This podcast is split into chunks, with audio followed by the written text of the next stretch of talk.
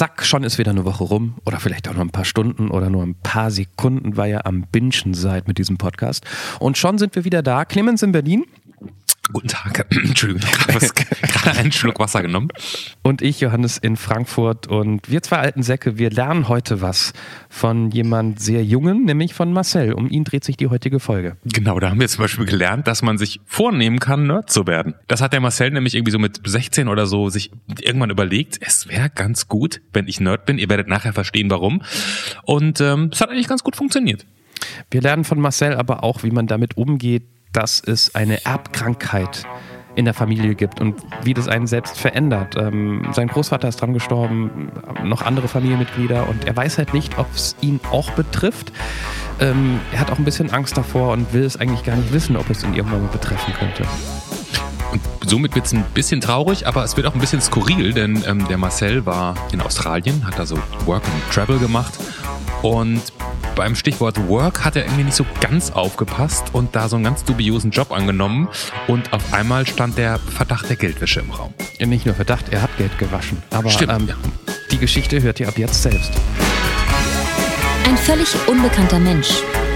Und ein Gespräch über das Leben und den ganzen Rest. Der Anruf. Folge 22. Geldwäsche in Australien. Mit Johannes Sassenroth, Clemens Buchholz und mit Hallo, hier ist Marcel. Was für eine vorbildliche Art und Weise, ähm, eine Folge zu beginnen. Hallo Marcel, willkommen zu deiner Folge von Der Anruf. Hallo. Guten Tag. Auch wenn jetzt das kommt, bevor dich deine Mutter mal gewarnt hat, nämlich mit wildfremden Menschen aus dem Internet zu reden, ähm, freuen wir sehr, dass du es machst. Wir wissen noch nichts über dich und von daher, oh, ohne groß Geplänkel, sag ich, wir legen los mit unserer Rubrik, die da heißt der Erstkontakt. Wenn es okay ist für dich, Marcel. Das ist okay. Dann starte ich mit Frage 1. Marcel, wie alt bist du? 21. Wo wurdest du geboren, Marcel? In Eitorf. B bitte wo? Eitorf. Äh, ich ich glaube, das ist in Nordrhein-Westfalen, aber ich habe da nur bis ich sechs war gewohnt und weiter weiß ich eigentlich nicht. Okay, gut. Was ist dein Beruf, Marcel? Äh, ich bin momentan arbeitslos. Hast du dich schon mal strafbar gemacht? Ja. Warum hast du zum letzten Mal geweint? Äh, ich bin nach Hause gekommen. Und, und deshalb, war- also die Frage war ja, warum? Später. Also, lass uns, lass uns, nach, lass uns später, mal, lass uns okay. auch später nachfragen. Ähm, welchen Tag in deinem Leben würdest du gerne löschen? Ähm, ver ähm, es gibt so einen Tag, den habe ich in meiner Erinnerung, da schubs ich meine Schwester und die fällt hin. Äh, Sie tut sich nichts, aber ähm, sie ist halt irgendwann gestorben und ich weiß halt nicht, weiß halt, ich weiß, das war irgendwie scheiße von mir. Welches Wort würde dein letztes Jahr am besten zusammenfassen? Reisen. Wenn du dir selber zehn Jahre zurück durch die Zeit eine Nachricht schicken könntest, Marcel, ähm, was würdest du dem, jetzt muss ich kurz gucken, elfjährigen Marcel gerne sagen? Du wirst schon ein echt guter Mensch. Und Marcel, lass es uns kurz und auf den Punkt direkt ansprechen. Hier ist er, der Witz. Hallo, ist das hier der Treffen, das Treffen der schlechten Wahrsager? Oh, Herr Müller, mit Ihnen hätte ich ja gar nicht gerechnet. Ganz, ganz schlecht. Aber Pluspunkte für einen schlechten Witz, der oberhalb der Gürtellinie ist, das haben wir auch nicht oft. oh ja. Das stimmt, das stimmt. Ich habe mich heute, ich weiß nicht, warum ich mir das heute zum ersten Mal gefragt habe, wenn man weiß, dass man hier mitmacht, ne, Ja. dann denkt man ja wahrscheinlich schon vorher drüber nach, was die einen fragen und was man so erzählen will und so, oder? Ja, irgendwie schon, aber dann kommt es dann, man denkt, man denkt sich immer viele Dinge, aber wenn es dann darauf ankommt, sagt man das, was einem zuerst in den Kopf kommt. Okay. Ich habe mich nur gefragt, ob sozusagen die, die Beschäftigung mit dem eigenen Leben zwar natürlich auch während dieses Gesprächs stattfindet, aber eigentlich schon die ganze Zeit vorher, wenn man weiß, dass man hier mitmacht. Ja, ich habe, glaube ich, gerade die 21. Folge gehört. Ich weiß nicht, welche ich sein werde. Ja, man hat immer, wenn man das gehört hat, darüber nachgedacht, was so ist, aber Ja. Ich habe das gerade eben äh, noch an Ausbildungsbewerbungen geschrieben. Ah, so, okay. Ah, Sehr vorbildlich, okay. Das, okay. das geht ja oft Hand in Hand, glaube ich, Ausbildungsbewerbung und was das Leben so ausmacht. Vielleicht. Ja. Was willst du denn für eine Ausbildung machen? Äh, also ich habe mich für mehrere Dinge beworben oder, oder duale Studien. Ähm, das wäre mal Fahrdienstleiter bei der Deutschen Bahn, das wäre Markt- und Kommunikation, äh, Markt- und Sozialforschung beim Bundesamt für Statistik und es wäre, ähm, wie heißt es, ähm, Arbeitsmarktmanagement bei der Bundesagentur für Arbeit. Und, und warum so unterschiedliche Sachen?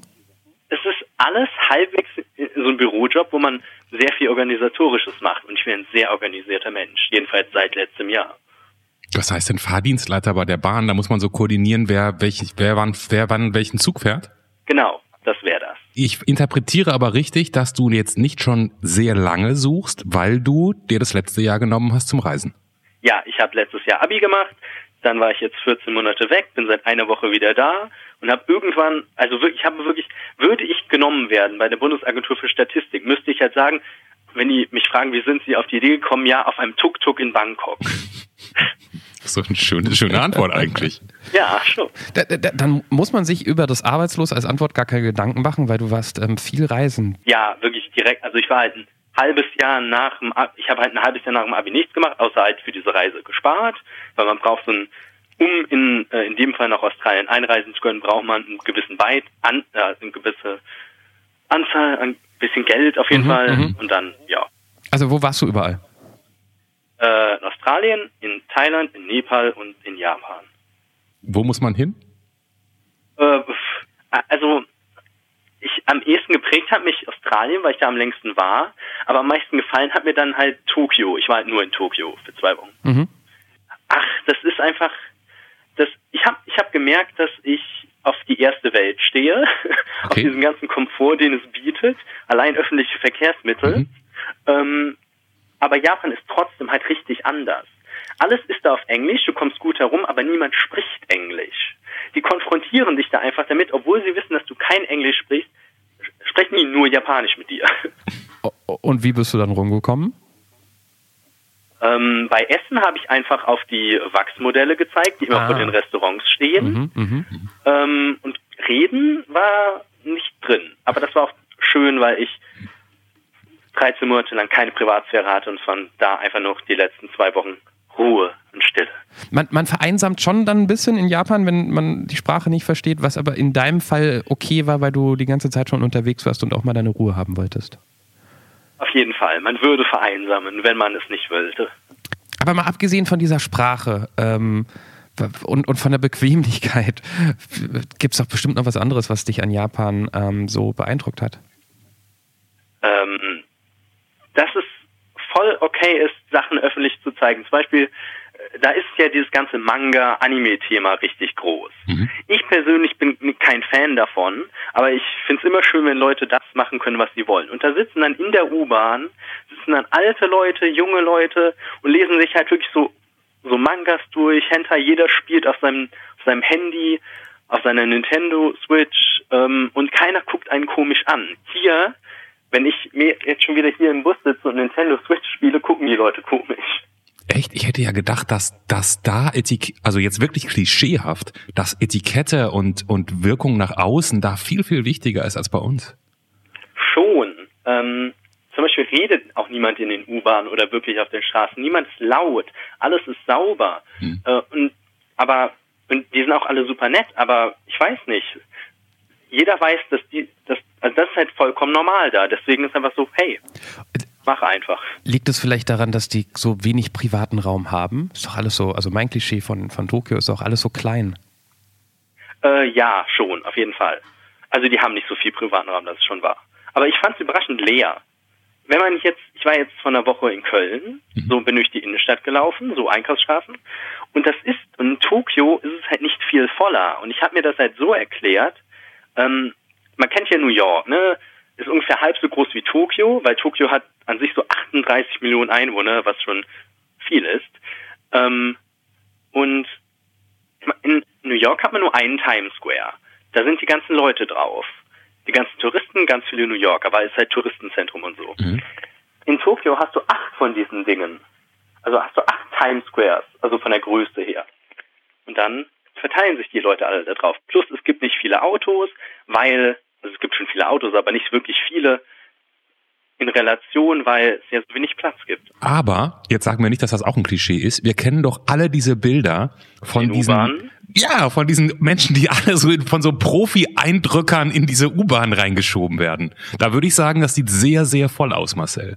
So Rush Hour, ja, aber das ist doch, ähm, weiß ich nicht, das ist jetzt in anderen, das war jetzt in Sydney auch nicht anders oder in Berlin, wenn krass. Also in Berlin habe ich noch keinen, ich glaube, wenn da einer anfangen würde, die Leute in die U-Bahn zu drücken, dann würde zurückgedrückt und es gäbe eine Massenschlägerei, aber. Ja, okay, okay. Das würde ich jetzt. Sag mal, ist es, wie viele Leute von deinem Abi haben sowas gemacht wie du? Äh, ich glaube drei. Aber auch nur äh, für kurze Zeit und nicht so lange. Ich, ich wollte gerade fragen, das ist jetzt, das ist auch ein Klischee. Das ist ein bisschen ungewöhnlich in deiner Generation, oder? So, das so lange zu machen? Oder nee, nee, so nach dem Abi, dass man dann nicht direkt hier, zack, Job, Studium anfangen, loslegen, sondern dass man sagt, ey, ich mache jetzt mal ein halbes Jahr nichts und dann reise ich mal ein halbes Jahr rum und dann mache ich mir mal einen Kopf. Ähm, um ehrlich zu sein, ist es ein Klischee, dass es so viele machen. Vor allem nach Australien oder Neuseeland. Ähm, auf jeden Fall bei diesen ganzen Abi-Leuten. Ja wenn man die gesamte Masse der Backpacker nimmt, sind bestimmt 50 Prozent davon Deutsche. Und das sind die Art von Deutschen, die ich eigentlich vermeiden will. Wie unterscheidest du dich von denen? Ach, das sind so, ähm, die, das sind so, das ist diese, ach, wenn man jetzt von Mädchen zum Beispiel spricht, diese ähm, typical white girl Mädchen. Also die, die, ihre Vorlage aus zum Beispiel YouTube nehmen, von Beauty-Kanälen, alle ein Levi's-T-Shirt tragen, Jeans, entsprechende Hosen, äh, entsprechende Schuhe und die Typen auch alle nur so äh, die ganze Zeit nur ins Fitnessstudio gehen und oh. und die sind halt alle langweilig. Die sind einfach unglaublich langweilig. Und ich bezeichne mich selber nicht als langweilig. Was, aber, aber äh, sozusagen, du, du bist also in Australien. Wo triffst du die dann? Wo, wenn du da irgendwie die Küste hoch backpackst oder, oder wann, wann triffst du solche Menschen? Äh, ja, die trifft man vor allem in den Hostels, vor allem natürlich in Sydney. Oh ja, und das ist auch noch ein äh, Ding, woran man die unterscheiden kann. Sie machen nur die Ostküste von Australien. Das ist die, ich kenne mich, darf das jetzt, ich hoffe, dass meine australische Freundin das nicht über die nicht um. Da, wo die ganzen Leute wohnen, also Sydney, Melbourne, also die ganzen Millionenstädte. Ah, okay. Es wird trotzdem riesig, aber äh, das ist halt einfach zu bereisen. Das kann man auch mit dem Bus machen. Für den Rest braucht man ein Auto, wenn man ins ins Outback will und in den Dschungel und so weiter. Aber du würdest ja eh sagen, ab nach Tokio. Als Empfehlung.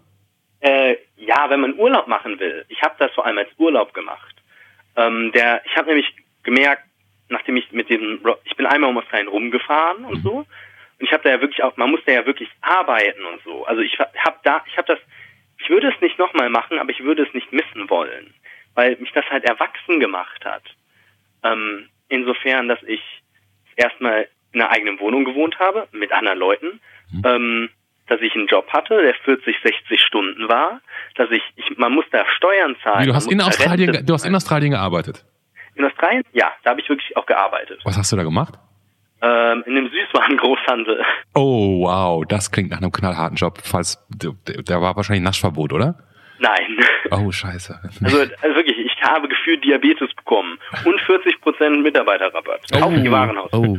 Ähm, als Beispiel, ich habe für Weihnachten äh, für mich und meine Wohnung, in der ich da gewohnt habe, 21 Kilo Süßigkeiten gekauft.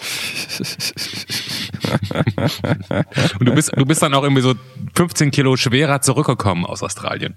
Oh nee, ich, äh, nee, das ging alles mit der Armut, die man in Nepal erlebt, einher. Also da nimmt man wieder äh, ab. Mhm. Aber nee, ich bin auch immer trainieren gegangen und so. Okay.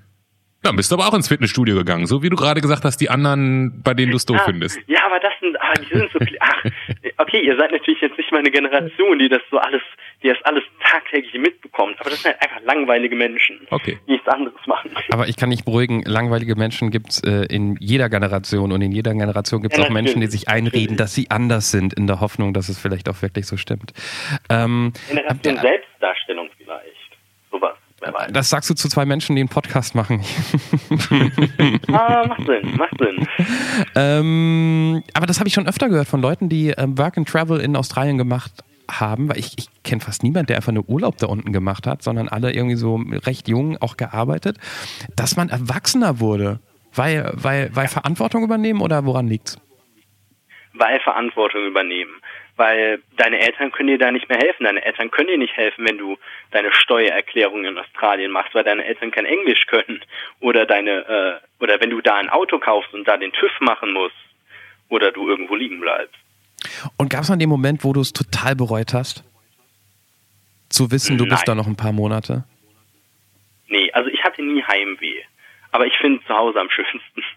Aber man muss ja, man muss ja kein, also man kann ja auch auf Reisen sein und denken, Mann, ist das dieser Moment gerade scheiße und dann habe ich trotzdem kein Heimweh. Ich will nur nicht mehr da sein. Also hattest du sowas Also. nicht?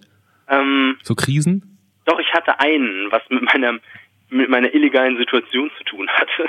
Heißt, Ähm, ich habe ähm, kurz bevor ich zurück nach Sydney gekommen bin, weil Sydney war so der Startpunkt und der Endpunkt, weil ich habe ja eine Runde gemacht, ähm, war, hatte ich kein Geld. Also theoretisch hatte ich Geld.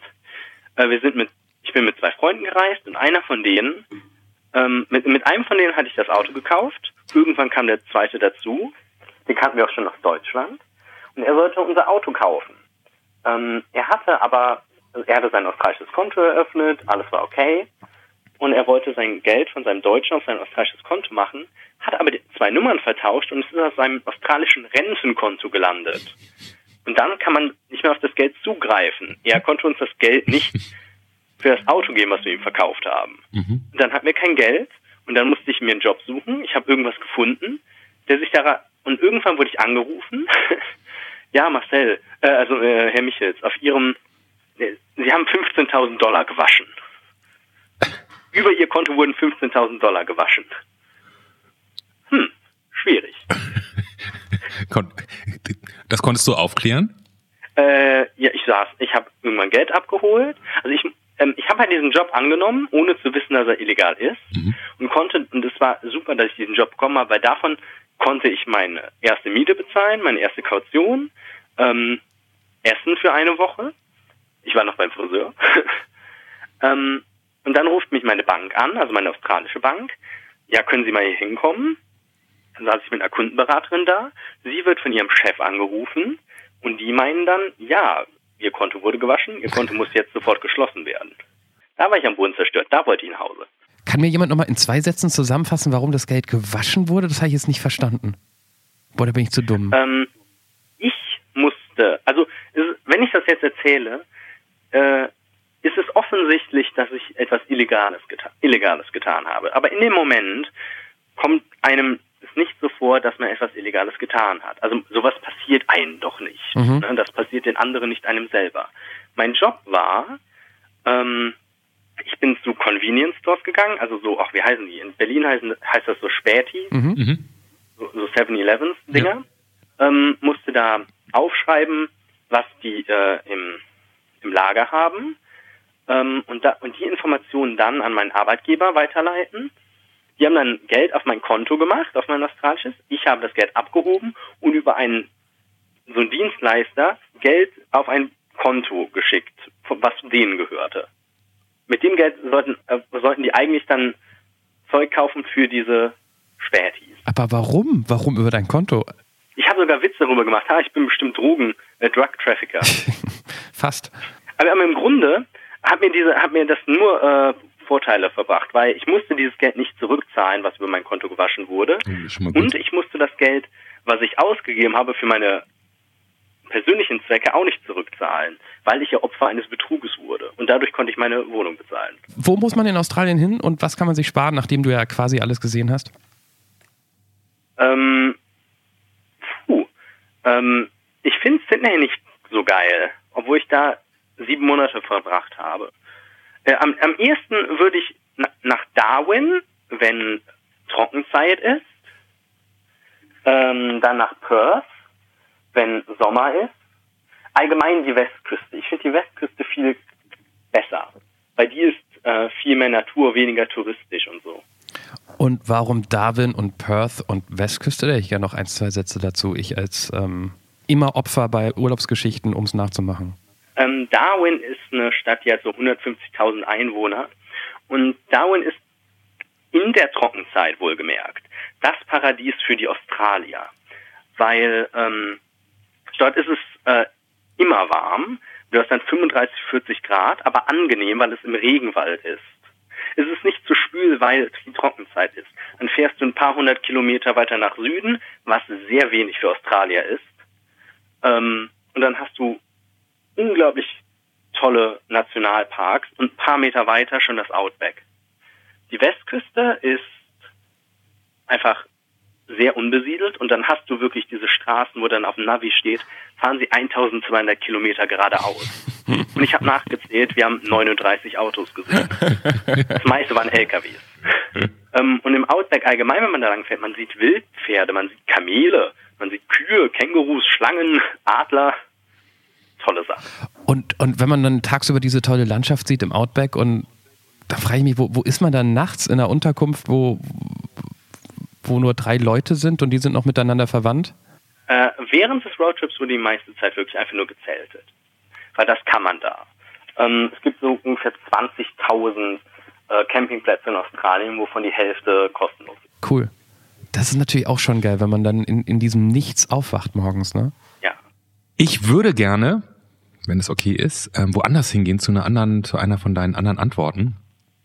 Ähm, harter Schnitt. Gucken, wie viel du davon erzählen möchtest, weiß ich nicht. Du hast bei der Frage nach dem Tag, den du gerne löschen würdest, gesagt, da gab es so eine Szene in deinem Kopf, wo du deine Schwester geschubst hast und du hast dann im, im Nebensatz erwähnt, dass deine Schwester gestorben ist.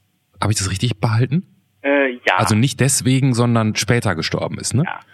Ähm, ich, weiß nicht, das ist so eine, eine von diesen Szenen, an die ich mich halt aus meiner Kindheit erinnere. Ich war, was weiß ich, sieben oder so. Mhm. Äh, meine Schwester war fünf, nee, Moment, die war 16. Ähm, äh, meine Schwester, dazu mu- muss man sagen, war äh, geistig behindert. Mhm. Ähm, und keine Ahnung, ich war einfach genervt von ihr, habe sie geschubst, sie ist hingefallen und hat geweint. Mhm. Ähm, das ist einfach alles daran, ich, woran ich mich erinnere. Und das nächste, woran ich mich erinnere, ich kann mich kaum an meine Schwester erinnern, ist halt einfach, naja, dass sie irgendwann gestorben ist, als ich neun war. Also sie war 18. Woran ist sie gestorben? Ähm, ich, ich und meine Familie haben so eine, so eine Erbkrankheit, so äh, Myotonodystrophie Typ 2 oder so. Äh, ist halt Muskelspund. Und Okay. dann, äh, Muskeln werden zu schwach, Herz unter Umständen auch, man stirbt. Also mein, mein Opa hatte das, der ist daran gestorben, mein Dad hat das, weil der ist schon sehr, sehr schwach. Meine Schwester hat es mit 18 erwischt. Und warum ich im Grunde nicht weg bin, weiß ich nicht.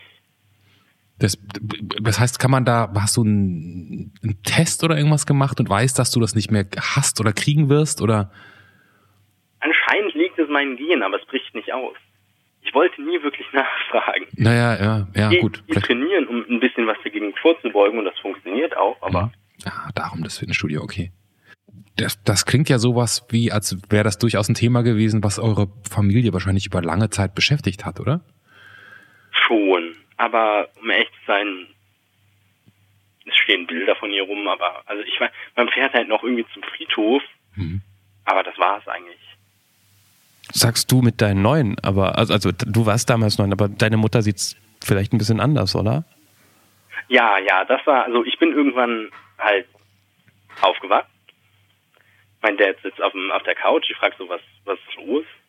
Er sagt also, trocken zu mir, deine Schwester ist tot, meine Schwester, meine Mom kommt rein, ich umarme sie, sie muss weinen. Aber ich musste nie weinen, auch nicht bei der Beerdigung oder so. Außer wenn ich halt an diesen Moment denke, ich habe sie geschubst, okay. Aber bevor wir zu dem ganzen Rest gehen, ich meine, du warst neun und du sagst, du kannst dich kaum an deine Schwester erinnern. Also neun ist ja kein Kleinkind mehr. Ich weiß sehr gut, Ja, was ich ich mit weiß. neun gemacht habe, was ich mit acht gemacht habe, wer da äh, rundherum in der Straße gewohnt hat, den ich vielleicht nur fünfmal gesehen habe pro Jahr. Da kannst du mir nicht erzählen, dass deine Schwester relativ wenig hängen geblieben ist in deiner Erinnerung. Sie wirklich nicht. Ja, Weil sie vielleicht auch keine Prägung für mich hatte. Und, und natürlich, weil sie, also so, die, die, jetzt jenseits oder unabhängig von der Behinderung, also auch wenn sie 18 ist, ist sie natürlich, lebt sie natürlich sowieso in einem anderen Kosmos als du, das, das verstehe ich schon. Das heißt, du hast die damals auch so im Alltag gar nicht groß erlebt, du hast keine, du hast nicht viele Momente mit ihr ähm, gespeichert? Nee, sie war meistens, ähm, sie war halt in so einer, also einer entsprechenden Behindertenschule. Es war so, es ging über den ganzen Tag rum.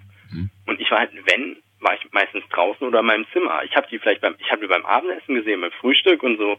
Aber das war's eigentlich. Und du sagst, du würdest diesen Tag gerne löschen mit dem Schubsen, obwohl der Jahre vor dem Tod war, weil, Punkt, Punkt? Weiß es nicht. Also da kann ich wirklich sagen, ich weiß es nicht. Der triggert irgendwas emotional, äh, was Trauriges in mir. Ja. Mann. Ja, auch ein bisschen verständlich Das ist- natürlich, ja. Ja, absolut, absolut. Und Sag mal, und jetzt, jetzt hast du gerade auch wieder in einem Nebensatz gesagt, dein, dein Vater hat diesen Muskelschwund auch? Äh, ja, das äh, merkt man halt, weil mein Dad so, er hat den, ist fast, mein Dad ist jetzt 58 ähm, und als ich noch halt so klein war, ähm, so bis ich 10 war, war erinnere ich mich daran, mein Dad war, war, war stark. Der hat auch noch richtig gearbeitet und alles so. Und jetzt ist halt so, er kann auch nicht mehr arbeiten gehen. Er ist halt jetzt schon in Pension deswegen. Ähm, er braucht so einen Rollator zum Laufen. Er war, er war auch bei der Bundeswehr und all sowas. Also richtig, also Mann. Ja. Mhm. Und jetzt so, Wie, wie gehst du damit um, wenn du, wenn du siehst, dass der sch schwächer wird? Ich denk gerade dran, ich muss, ich muss nur gerade ganz automatisch an, an ich glaube, was war das, Folge zwei Mhm. Von, von unserem Podcast, als der der Vater der Anruferin immer schwächer wurde und sie damit so wenig umgehen konnte, weil der, weil sie ihn immer so als starken Menschen erlebt hatte. Wie, wie siehst, wie siehst du deinen Vater? ähm, ich sehe es und ich bekomme Angst, dass es mir vielleicht auch so passiert. Weil jetzt fühle ich, ja klar, ich bin noch bin ich jung und so, noch fühle ich mich stark und so, hey, die Welt gehört mir. Und dann irgendwann, okay, ich brauche jetzt einen Rollator zum Gehen, ich brauche Hilfe ein bisschen, wenn ich auf Toilette gehe.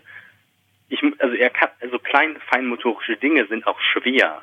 Ich muss ihm so Knöpfe zumachen, ich muss ihm die Schuhe binden und so.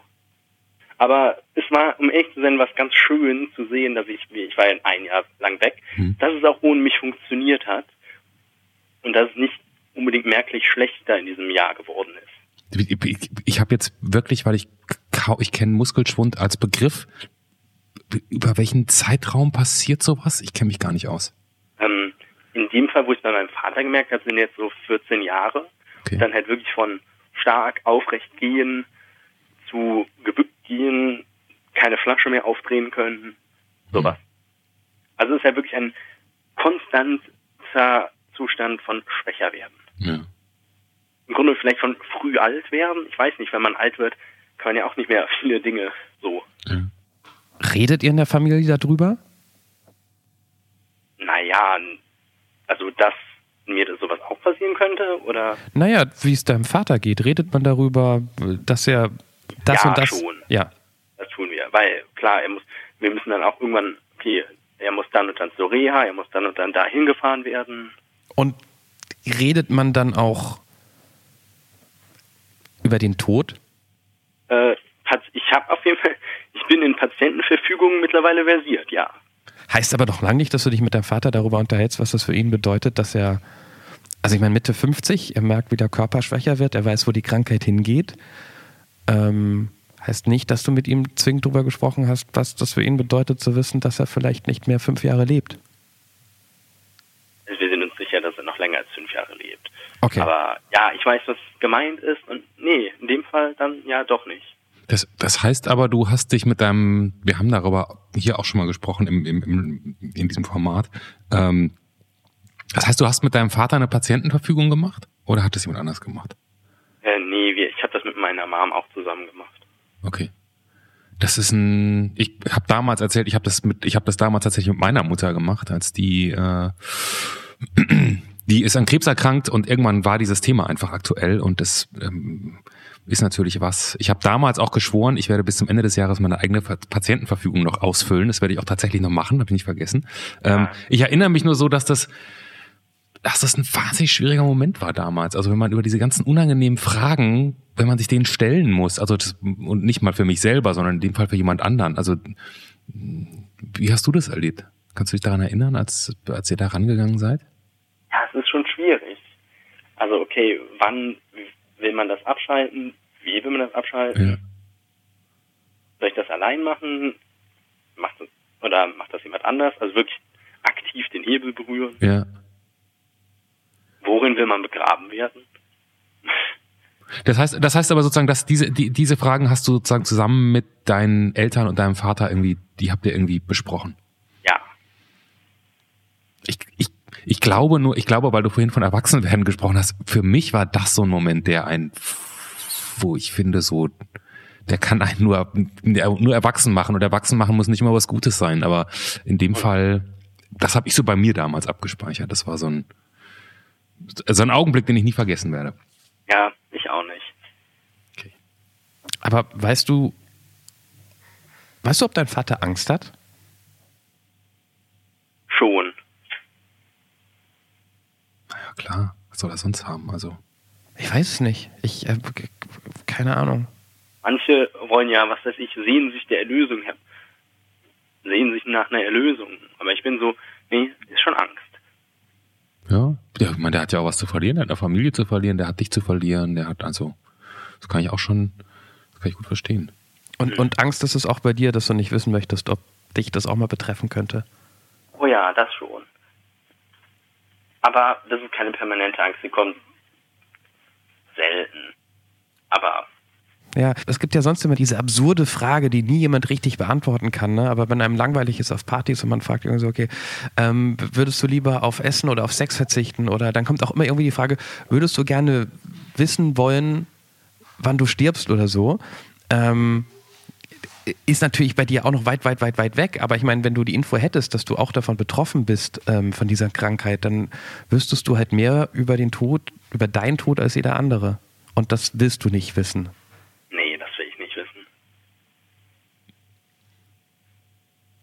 Würdest du das wissen wollen, Johannes? Ich wollte es auch nicht wissen, aber bei Marcel ist es einfach so, dass in der Familie eine Krankheit ist, an der schon äh, Familienmitglieder gestorben sind. Und der Vater es sehr stark hat und irgendwann, ich wünsche ihm noch ein sehr langes Leben, aber wahrscheinlich auch daran stirbt, dann ist es ja was anderes, weil man sich ganz klar überlegen kann, ich kann mich auf diese Krankheit eventuell testen, weiß ich nicht, ob das geht.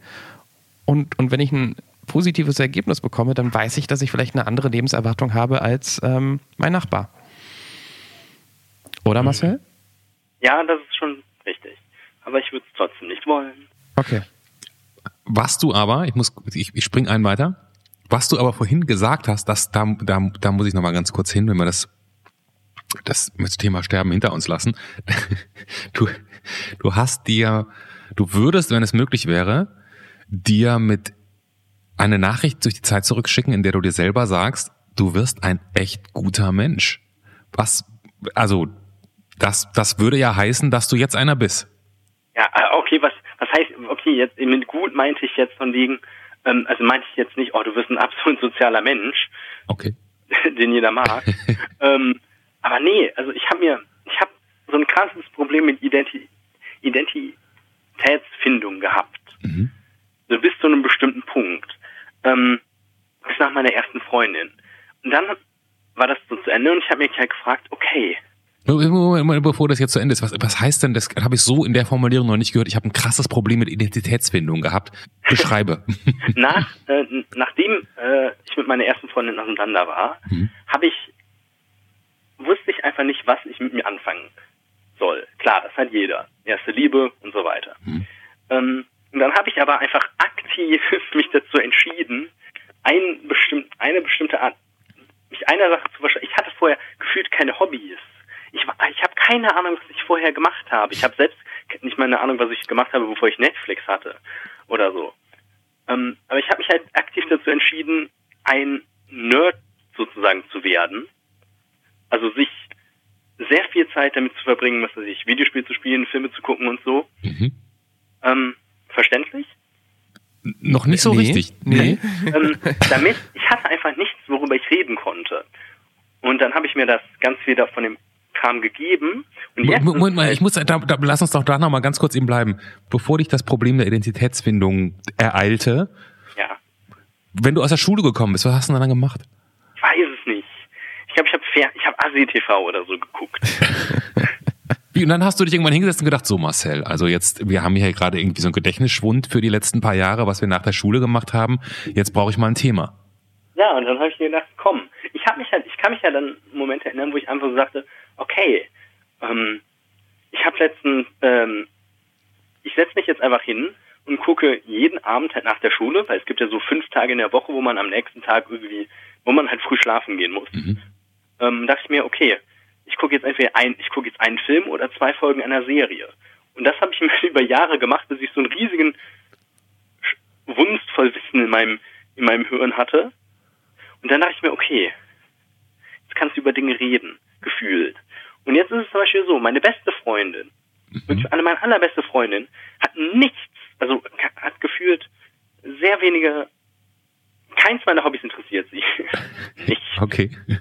Ähm, aber sie sagt so oft zu mir, oder was auch andere sagen, auch wenn wir nichts von dem verstehen, wovon du da redest, also recht wenig, wir lieben es, mit dir zu reden, wir lieben es, mit dir Zeit zu verbringen, weil du alles, was du erzählst, mit so viel Leidenschaft erzählen kannst. Wel welche Serien waren denn das, Marcel? Also ich glaube, angefangen habe ich wie, wie ganz viel irgendwie mit Breaking Bad oder so. Okay. Ähm, aber am Anfang war ich mehr in, mehr in Film. Ähm, und ich habe ja dann auch wirklich angefangen, Listen zu erstellen. Okay, 10 von 10, 9 von 10, Dramen, das muss ich noch abarbeiten, das muss ich noch abarbeiten. Deswegen Bundesamt für Statistik. Ähm, Sag mal, und, der, und, der, und als dann der erste Mensch kam und gesagt hat, boah, du Nerd, da, da war, das war der schönste Tag deines Lebens. ich habe gefühlt, es war ein schöner Tag. Das habe ich, das hab ich noch nie gehört, dass jemand mit Ansage Nerd wird. Ich dachte, man wird immer Nerd, weil man sich in irgendwas verkriecht und das gar nicht merkt. Und dann finden das andere Leute komisch, aber dass man, dass man das mit Ansage macht. Ja, ich weiß nicht. Und das fand ich halt irgendwie, weil ich dadurch, weil ich dadurch so ähm, reden konnte, so, ähm, ach, was heißt das, confident, selbstbewusst darüber reden Mhm. konnte, bin ich halt super sozial geworden und habe halt viele Freunde gefunden. Jetzt würde ich den Begriff von Freund relativieren. Ähm, aber auf einmal war ich so, war ich ein beliebter Typ und wurde zu Sachen eingeladen, wo ich dann auch nicht mehr über, wo ich dann auch über andere Dinge reden konnte als nur Nerd-Gedöns. Klingt aber auch so ein bisschen, da- dass du Glück hattest, dass du damit irgendwie zum Erfolg quasi gekommen bist, weil vorher hast du dich einfach komplett rausgenommen, wenn du fünf Tage die Woche zu Hause Fernseh guckend saßt. Ähm, ich habe großes Verständnis dafür, weil ich auch sehr viel Fernsehen geguckt habe in meiner Jugend, aber auch ehrlich gesagt teilweise aus ich möchte nicht sagen aus Mangel an Freunden, aber weil ich tatsächlich nicht so viel gemacht habe und nicht so viele Freunde hatte wie andere. Sonst hätte ich wahrscheinlich was Spannenderes da draußen außerhalb meines Zimmers gemacht. Ja, äh, aber das muss man sagen. Ich habe das nur abends gemacht. Wie gesagt, abends vorm Schlafengehen ein Film, so von 20, 20 bis 22 Uhr ein Film oder zwei Folgen einer Serie. Und wenn dann, dann kommen so manchmal so Leute zu mir an, ey, du, du kennst so viel, verbringst den ganzen Tag vom Fernsehen? Nein, tue ich nicht. Aber wenn du über, was weiß ich, drei Jahre, vier Jahre, fünf Jahre, jeden Abend, äh, fünf Tage in der Woche einen Film guckst oder so, sammelt sich das an. Und was machst du? Zwei Stunden bei ACTV mit deinem Handy, vor deinem Handy hängen. Die etwas andere Abendschule.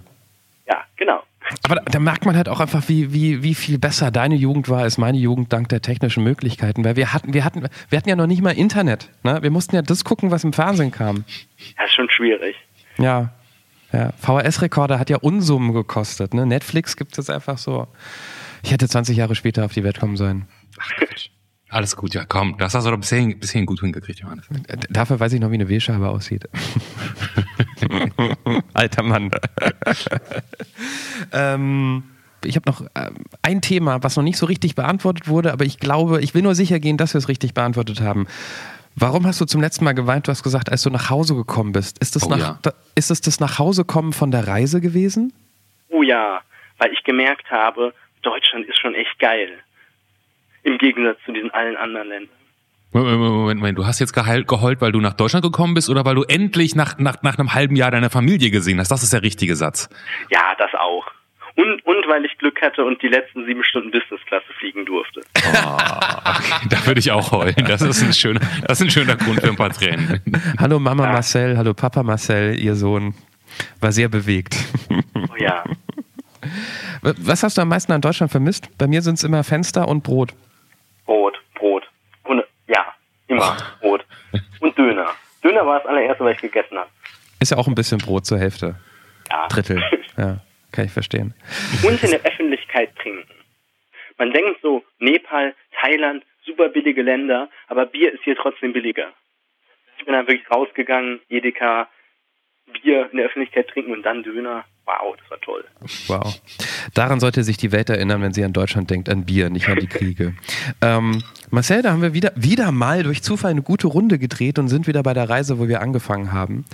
Ähm, es hat auch schon ein bisschen gescheppert im Hintergrund. Das liegt daran, dass Clemens das Ende, das Finale ähm, vorbereitet. Ähm, früher sind alle, alle Künstler der Show nochmal auf die Bühne gekommen, um gemeinsam zu singen. Wir, wir lassen hier die Farben tanzen. Schön, dass du da immer noch eine neue Formulierung findest. Marcel, welche Farben hättest du gerne für dein Rorschach-Testbild? Äh, ich gehe auf Orange Okay. und Königsblau. Wo kommen denn immer diese Farben her? Warum können Leute nicht einfach sagen Blau, Königsblau? Ja, wenn ich jetzt, ich weiß nicht. Ich, ich stehe schon auf den ganzen royalen Kram. Ich gucke mir bei Immobilien Scout immer ganz viele Schlösser an und ich habe schon eins gefunden. 3,4 Millionen. Das mit dem Job bei der Bahn und dann, dann das Schloss da, das Ja. Ist nur nur eine Frage der Zeit, Marcel. Oh, ja. Marcel macht es nicht. Ich, ich kenne Leute, die haben ein Schloss.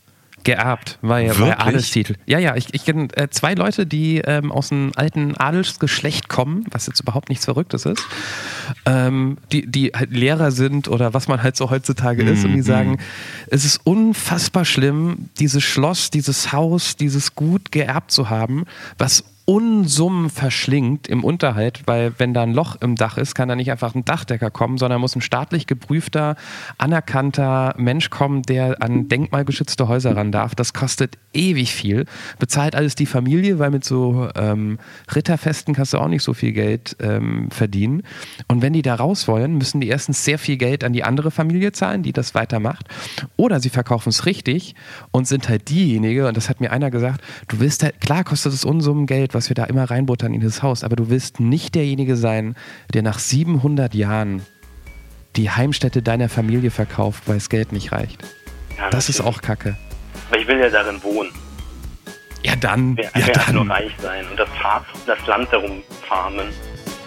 Ich unterbreche euch kurz mit einer wahnsinnig schlechten Moderationsbrücke. So ein Schloss ist bestimmt schön. Noch viel schöner ist, Sag's nicht. ist, ist aber das, was du jetzt sehen und kommentieren wirst, Johannes. Achtung, here we go. Oh, ich sehe ein Schloss. Nein. Ähm, Marcel, das ist. Ähm, Ich seh's noch. was ist denn das? Was ist denn das? Das ist. Soll ich es mal umdrehen? Vielleicht kommt da Ja. mehr. Vielleicht mit der Sonne nach oben. Ist es ein Leberkäse, der irgendwie. Nein, Gerade ein ins bisschen Wasser poetischer fällt. das schon. Ich hätte Lust auf Leberkäse. Wenn ihr mit Leberkäse zufrieden seid, dann nehmen wir einfach den Leberkäse.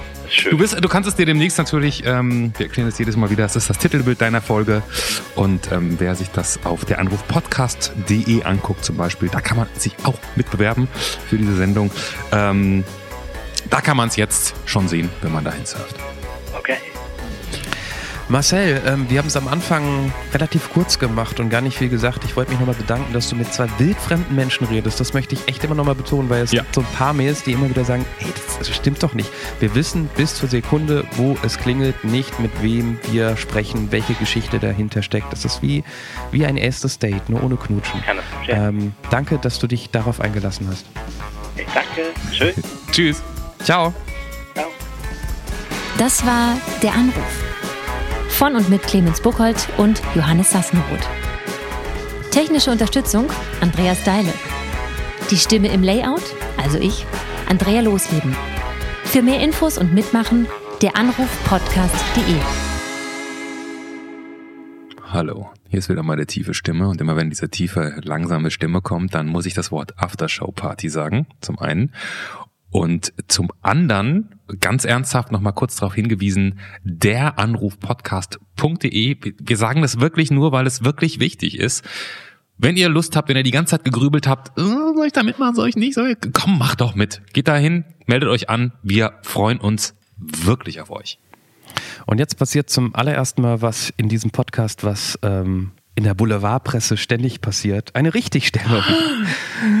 ähm, in der letzten Folge, Folge 21, haben wir mit Daniele unter anderem über die Partei gesprochen. Ähm, und ich habe behauptet, dass du doch total unsinnig ist, eine Partei zu wählen, die mit, mit Anlauf, mit Ansage nicht in den Bundestag kommt. Damit verlieren doch die anderen wichtige Stimmen und Rechtsaußen hat es leichter. So, dann habe ich eine Nachricht bekommen von einem lieben guten Freund, der in der Politikredaktion eines öffentlich-rechtlichen Senders arbeitet. Und ähm, ich fasse es nur nicht kurz zusammen. Ich spiele einfach vor, was er mir gesagt hat per Nachricht. Gute Nachrichten, Klugscheißer Freddy ist aus dem Urlaub zurück und er hat gerade die neue Folge von der Anruf nachgeholt. Und du hast leider Daniele großes Unrecht getan, indem du behauptet hast, dass er die AfD stärker gemacht hätte, dadurch, dass er die Partei gewählt hat. Das stimmt ja gar nicht, weil dadurch, dass er die Partei gewählt hat, eine zugelassene Partei, hat er die Grundgesamtheit vergrößert ähm, und entsprechend auch dafür gesorgt, dass die AfD unwahrscheinlicher über 5% kommt. Du kannst das also nicht vergleichen mit Nichtwählen, weil da tust du ja nichts an der Grundgesamtheit, weil deine Stimme einfach nicht zählt. Voll gemein, solltest du vielleicht richtig stellen. Ähm, wann sehen wir uns? Erst also, nie mehr. Ähm, aber er hat mich gerade Idiot genannt. sorry, Daniele, sorry.